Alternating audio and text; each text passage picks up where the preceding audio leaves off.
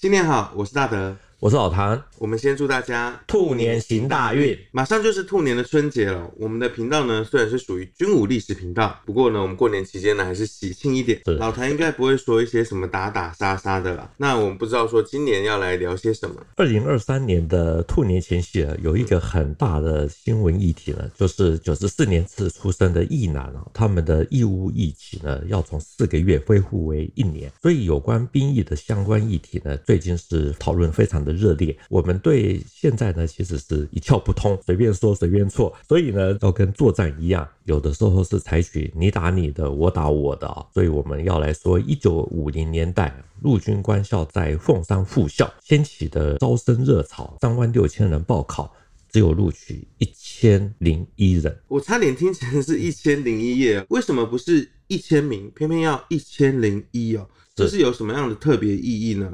我们先看一下，是报考人数有三万六千人，对照现在会显得相当的不可思议啊、哦。这主要是啊，一九五零年三月一日，蒋介石他重新致仕，立刻做了一件很重要的事啊，就是重新恢复了陆军官校，一般都称为黄埔二十四期。我之前访问过一位二十四期的将领啊。柴廷俊少将，他是河南禹县人，后来做到陆军第三三三师少将师长，也就是台湾俗称的天下第一师师长。我们早年啊，在台湾有服过兵役的男性啊，一定都有听过什么天下第一师哦，如雷贯耳。能够做到这个天下第一师的师长，一定不简单。天下第一师指的就是三三三师，后来经过不断的改编，现在是陆军机械化步兵第三三三旅啊。又称为天下第一旅，有时候也是用普光部队啊来称呼他们。那更特别的是哈，早年大专生都有上成功岭寒暑训，柴将军也曾经担任过成功岭副指挥官，执行大专生集训还有入伍新兵训练的任务。所以我之前也是预官出身哦，我相信很多大学长们都在这个成功岭的司令台下听过这个柴将军的训话。我在部校呢也有受训过半年，知道这个三三三旅的前身跟黄埔军军。校是特别有关系的，因为呢，在一九二四年的十月十二日，广州黄埔军校成立了教导团第一团，其中呢，第一团的第二营就是我们这个三三三旅的前身了。是，所以黄埔建军九十周年的校庆啊，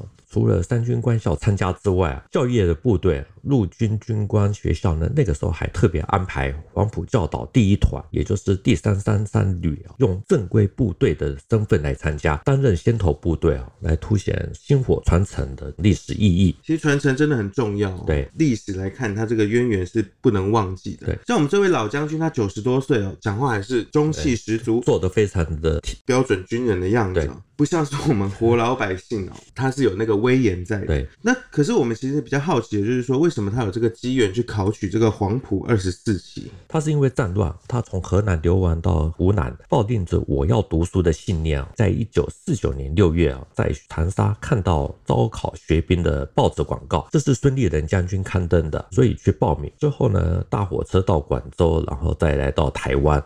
然后三十八年的中原乱了，就是河南乱，就开始流亡到长沙。学校寄宿要向云南跑，我就离开了。我要读书，那我就到了长沙。就是孙立人将军在湖南日报上登下来很大的字，招考学兵，大字写到孙立人的经历，孙立人的照片。哦，一看到这个人，这个军人非常神奇，清华大学毕业，维吉尼亚大学毕业。哦，这个这个人好伟大啊！我自己报名，说是三十八年七月一号报名到了学兵。柴将军还记得啊，从北投到新竹新丰去报到，在火车上看到了贴的报纸啊，看到蒋介石说要黄埔复校，他那个时候都没有想到黄埔复校其实是改变了他的一生哦。怎么说？因为战乱啊，台将军他其实只有初中毕业，可是呢，他在部队里面呢都被长官推荐，所以来到台湾没有多久，他就进入了孙立人成立的第四军官训练班，是第十九期，而且呢，这个时候呢又刚好碰到了黄埔复校。我到了第四军官训练班十九期。在受训期间，黄埔复校要招生，所以这个时候两个军官体系的学校时间点强碰了。是这段历史呢，主要源自于孙立人在一九四七年六月，他离开了东北。蒋介石本来要他担任陆军军官学校的校长，孙立人他说我要替政府训练三十万的新军，所以呢，他就被任命为陆军副总司令兼陆军训练司令部司令官，兼办第四军官训练班。蒋介石呢，在一九五零年三月一日复职啊，最重要的决定就是要恢复陆军官校的复校。最特别的是呢，喜欢当校长的蒋介石认为说军校的业务繁重，责任艰巨，所以他不再担任校长。根据复校后的第一任校长罗有伦将军的说法，他是在一九五零年八月啊奉命担任复校后的首任校长。所以整个黄埔复校的过程又是怎么样呢？校长挑定之后。招生委员会也成立，从一九五一年的元月五日开始啊，到各处去招生。报考的人数呢，据说多达三万六千人。黄埔附校第一个就是要招生，招一千个学生，报考的学生三万六千多。那大陆来这么多学生，报一千人，根本想都不敢想那件事情。点名的时候，我的班长晚上就叫到二十四期招生，我给你报名了。我说你多事，他说没有出去，所以这个班长他其实是慧眼识英雄。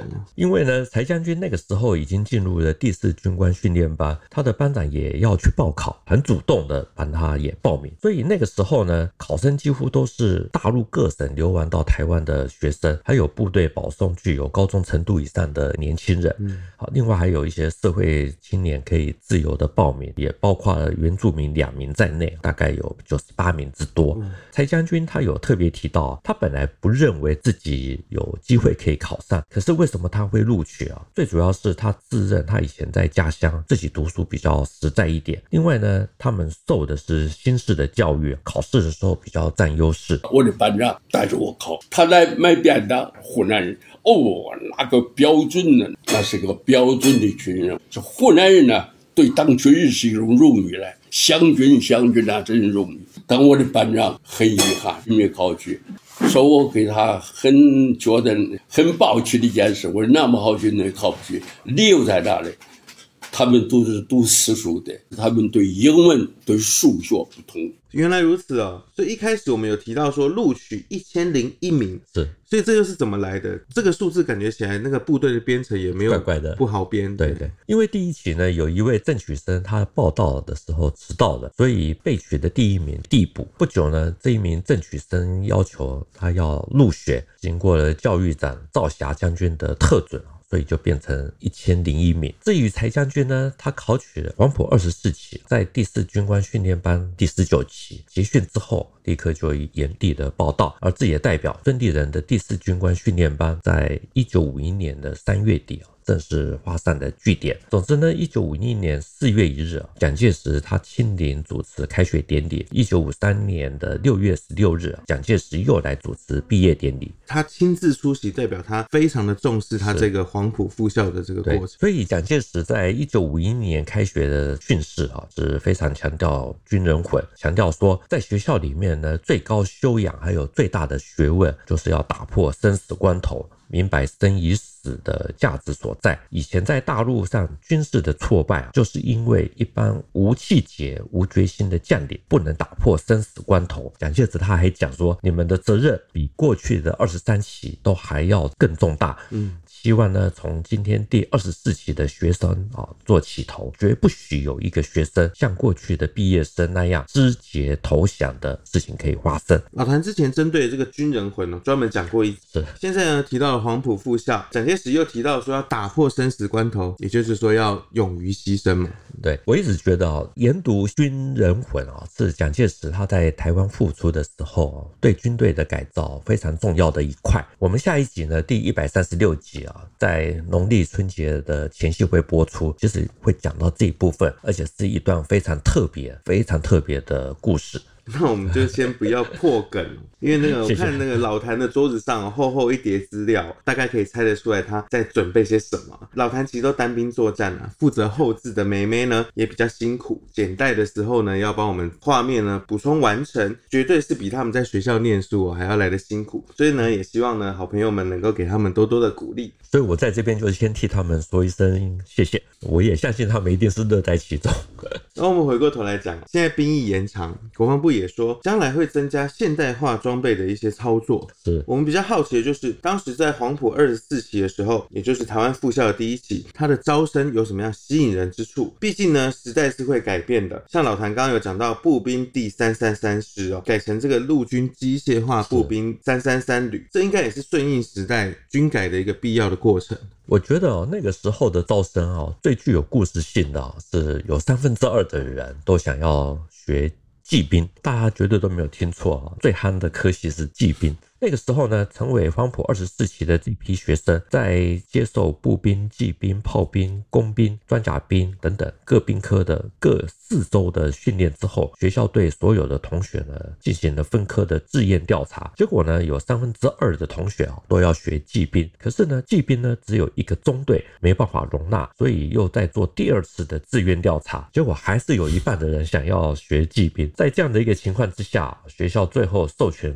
各队的队。队长共同甄选，挑出符合学技兵的体能啊，还有智能比较适合这些学生，最后挑了一百二十六人。为什么这个骑兵会最热门呢？是因为他们在马上比较帅气威风吗？我之前访问过一位刘伯强刘将军，他是正港黄埔二十四期的骑兵科啊，河北静海人，他是出身青年军二零八师啊，打过唐大姑战役。他后来呢，他也是做到了官校学生大队的大队长，相当的优秀。他自己讲到说，他当年报考军校啊，他自己第一志愿也是骑兵，而且也进入了骑兵科。这个我们的马术啊，都是由这个骑兵学校带训的二十级，分发到台湾呢，有二三十个人。他们后来当我们的区队长啊、副队长啊、队长啊。我跟你讲啊，当初我们官校要训练骑兵科，那时候我们没有多少马呀。这个马一部分是日本的，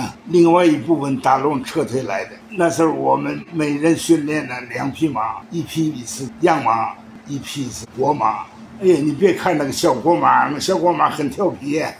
所以，我们有一位这个当年二十四期的正旗生哦，作为这个例证，所以让我们就相信了。可是，我们还是不明白说为什么疾病会这么热门。这主要是要从早年的黄埔军校开始说起啊。其实呢，黄埔军校从第三期才开始设置了骑兵科。一九三六年呢，在南京的中央陆军官校啊，设置了中央陆军骑兵军官教育班，简称是骑教班。那班主任呢是黄埔四期的胡敬先。抗战爆发以后呢，这所学校呢。迁到了甘肃的天水县跑马泉，后来变成了中央陆军骑兵军官学校，等于说呢。骑兵这门兵种呢，是单独成立的一所学校。在台湾复校之后呢，第一任的校长是罗友伦，还有总队长呢是胡旭全，都是骑兵出身。所以进入的学生啊，都会觉得说，这么大的长官都是骑兵出身，所以学骑兵一定很不错。那我们也都知道，很多将领呢，那个时候呢，也都很爱骑马，像是陆军总司令哦孙立人，他以前也是以爱骑马著称，平常都是穿着马靴。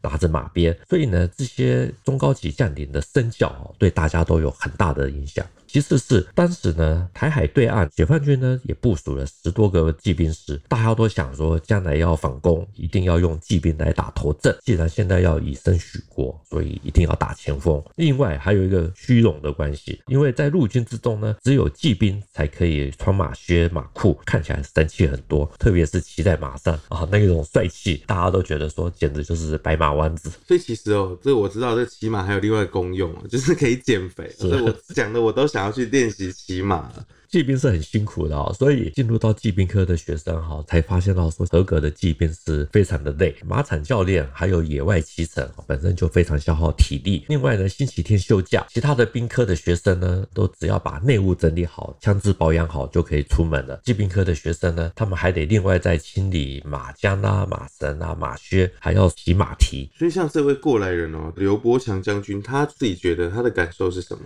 他说真的学了以后觉得很辛苦，尤其。其是大腿的内侧都磨损，走路都非常的痛苦。当初我选骑兵啊，为什么选骑兵？这青年军都都都两条腿跑啊，太累啊，干脆学骑兵。结果呀，选错了。这个骑兵啊，是最苦的了。骑到这这屁股啊都打烂了。刘将军还讲啊，他们那个时候是一人有一匹洋马啊，一匹国马，只用马步枪。我们骑兵啊，这个枪啊，过去这个日本人呢，马三八呀，三八枪，它就有步步三八，有马三八。这个马三八比较短。这个美国的骑兵枪啊，就是卡宾枪，它的卡宾就是骑兵枪。我们还配备一个刀啊，这个刀是干什么呢？在这个最低敌人或者是这个冲锋敌人地震的砍杀的，得马上就砍杀。我们称马刀嘛。我们这个训练呢，野外战术啊，还练习拿刀啊。来看杀敌人呢？你比如说我们骑兵啊，速度快呀，就这个斜坡不太陡的话，一冲就下来了。说实话，其实能够骑在马上是非常浪漫的。淡水也有骑警队啊，总是能够吸引路人的眼球。可是骑兵后来在场上，其实它的功能性就日益降低了。现在也大多是这个表演的性质比较多。那个时候搞这个骑兵队是认真的吗？就像刘将军说的，大陆幅员辽阔，山地又多，以当时的交通道路条件，很多地方其实是要靠骑兵。所以呢，在骑兵训练到一定的成果，那个时候报纸登了一则新闻，报道了爱马的孙地人。去视察官校的演习，而且是特别着重骑兵遭遇战、连排教练、搜索警戒、骑兵的突击战等等。报道说，那个时候的演习呢，分为南北两军在做对抗。孙立人在看完以后呢，还特别做了详细的点评，并且说，大陆交通不发达，在未来的二十年，骑兵都还是会有用处的。所以看起来，孙立人是真的爱马，对这个骑兵，他还有一种独特的情感在。对，连他那个骑兵战术，他都可以来做点。孙立人当年他是维吉尼亚军校毕业，回国以后呢，先到湖南长沙哦骑兵团带过，所以他是懂骑兵的。他后来到台湾练新兵，还在第四军官训练班呢成立了骑兵大队。国史馆之前出版过一本《群英忆往》啊，里面有一篇文章提到，这个骑兵大队呢都是陆生总队里面挑出来的，总共有两百四十名。原来如此哦，所以孙立人很早就在台湾成立了骑兵大队，所以难怪他对这个陆军官校的骑兵啊，还可以做出评论。对，虽然大家都知道哈，骑兵其实是迟早都要被淘汰啊。不过呢，就像我们前面提到的，骑兵很神奇啊，冲锋画面很好看。可是大家绝对没有想到，为了要鼓励更多的年轻人去报考军校，早期台湾还出动为数不多的骑兵部队啊，进行渡河操演。孙文社呢，之前曾经公布一段一九五二年的正规画面。可以看到几十匹的马跃入河中，场面非常的壮观。那个时候呢，还邀请青年学生参观啊，可以说是达到了招募人才的作用。真的是时代的眼泪。是，我是模部出身的，就是现在的机械化部。对，三三三师呢，也是变成机械化装甲旅。以前的三三三师这个番号也也没有了。对，就像你说的，真的是时代的眼泪。到了一九五五年啊，终究把骑兵科给停招了。毕竟呢，战场的用处不大。而且台湾也不是那么的适合养马。台湾不是有一个很有名的后里马场，应该蛮适合养马的。霍里马场是在一九五二年由国军来接管啊，主要是作为繁殖军马、改良马种。它的作用呢，其实是随着时代啊，功能越来越薄弱。所以呢，台中县政府是在一九九零年代啊，正式的接收。后来马场就改为观光作用。到现在为止呢，这个园区呢，其实还是可以看得到日据时代的历史建筑，还有一些设备等等。这就跟现在的部队名称一样哦，我们已经不再骑乘动物了，但是呢，名称里面骑兵的这个字样是。都把它改成，比如说庄奇营、庄奇连，或是空骑旅这样比较现代化的一些名称。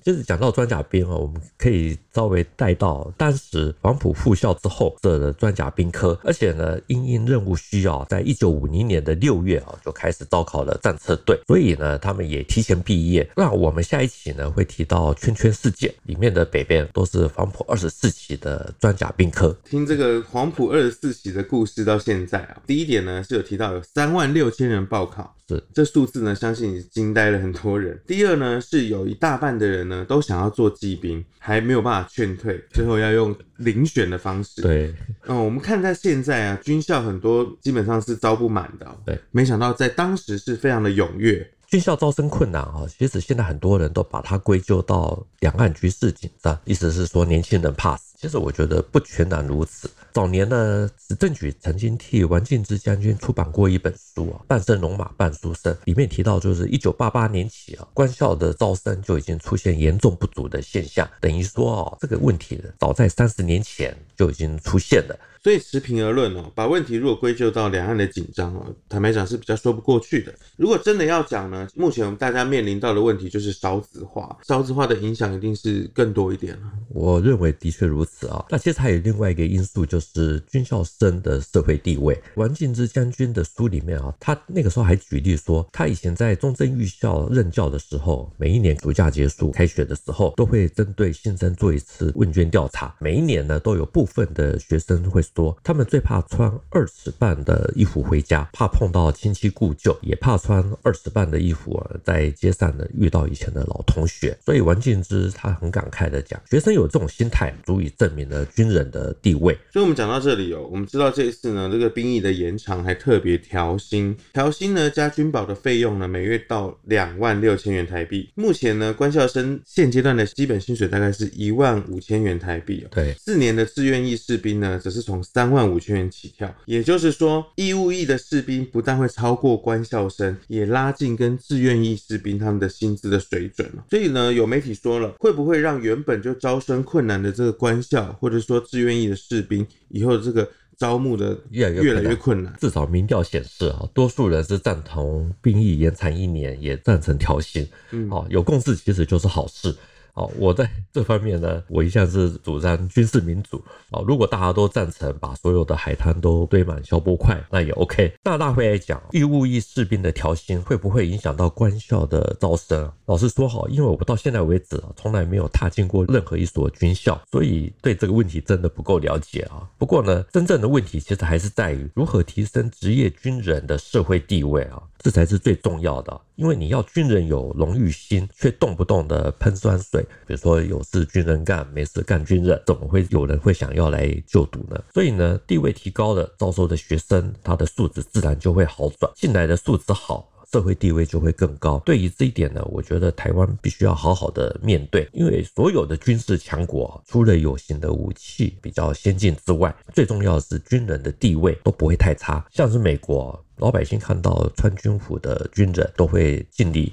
我们小时候在念书的时候啊，其实长辈常会说：“你只要不念书，你就给我去念军校。”其实多少反映了。对。那我们在跑两岸的时候呢，其实也有发现，在对岸呢，其实他们对军人是比较尊重的，而且是有非常非常多的一些福利的政策，包括退伍之后的一些安排。所以其实相较之下，其实也是可以多琢磨在这一块。对对。台湾现在要加强军事力量，所以一定要开始推行返校。军人地位高了，多少可以解决部分的招生困难的这种问题。那如果还是因为少子化的原因，导致于说这个招生困难，只好继续的从学校里面挖人才，对，看他们怎么样给他们更大的诱因，还有包括将来退役以后就业上的保障。因为我们知道现代化的战争靠的是智能，体能当然重要，智能更重要。那先前呢，为了要因应预官走入历史之后，所以国防部曾经跟一百二十九所的大专院校签约，成立了预备军官训练团，学生可以享受学费还有生活费的补贴，每周六还有寒暑假训练就可以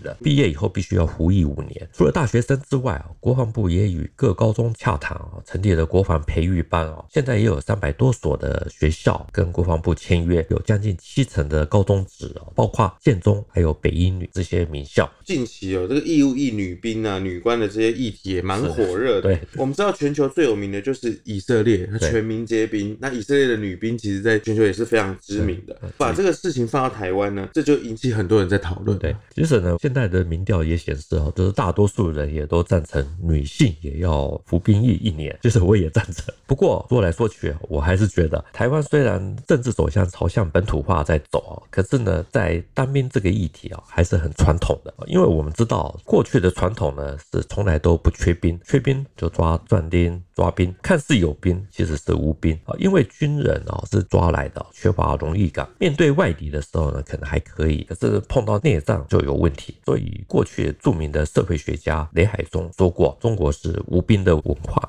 雷海中还对中国知识分子哦有很多的批评，他们认为说这些知识分子都是文弱书生，绝对不肯当兵。但每一次天下大乱的时候，士大夫的无能情形哦就暴露无遗。所以呢，他还讲，历代的党争都是在严重的内忧或外患之下结党营私，那大家都宁可误国。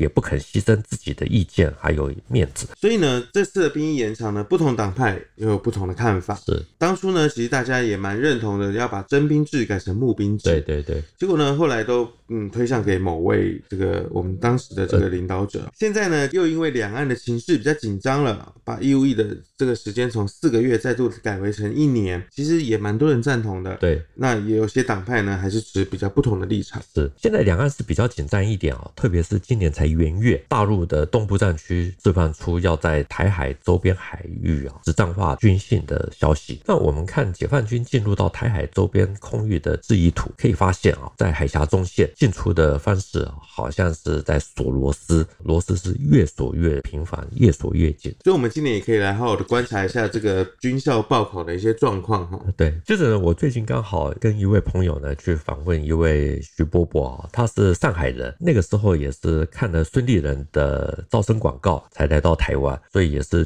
第四军官训练班出身的。那因为我这位朋友有一位外甥呢，现在还在考虑说要考军校还是要读大学，所以徐伯伯呢知道了以后呢，他就透过了录影的方式，就跟这位小朋友喊话：很辛苦，要忍耐，要经过这个阶段，经过入伍教育以后啊，就上正规了。打仗的话。也不分前后方啊，谁晓得？